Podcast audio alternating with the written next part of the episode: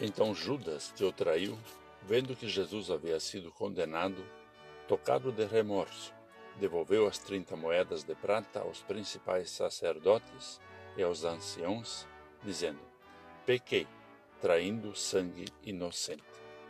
Conforme o Evangelho de Mateus 27, versículos 3 e 4. Olá, querido amigo da Meditação Diária Castelo Forte, 2023, dia 4 de abril. Hoje eu vou ler o texto de Jonas Naor Klinke, com o título Retornar.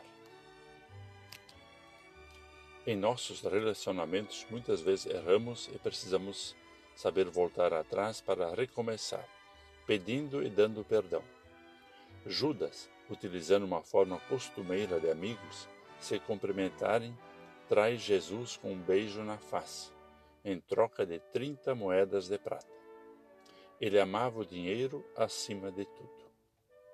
No entanto, quando Judas viu Jesus sendo levado do tribunal judaico até o palácio do governador, ele se deu conta de que a sentença de morte contra seu mestre seria confirmada. Então o remorso e a tristeza profunda o sufocaram. Desesperado, ele voltou para livrar-se dos frutos e das provas do seu pecado. Ele devolveu as trinta moedas, atirando-as para dentro do templo. Mas Judas não retornou com sincero arrependimento e confiança na misericórdia do Senhor. Sem paz, ele depositou sua esperança na morte, acreditando aliviar o peso da culpa. É preciso, de fato, retornar a Jesus para viver e confiar no seu amor revelado na cruz. Todos nós pecamos ao buscar em primeiro lugar as coisas acrescentadas e não o reino de Deus como Judas fez.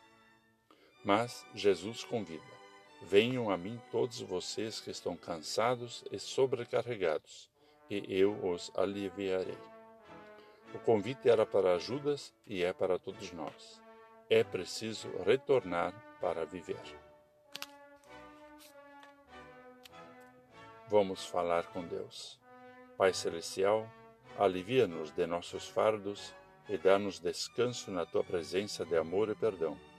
Na força da tua palavra, pelo Espírito Santo, ajuda a nos considerarmos mortos para o pecado e vivos para fazer a tua vontade. Por Jesus. Amém. Aqui foi Vigan Decker Júnior com a mensagem de hoje.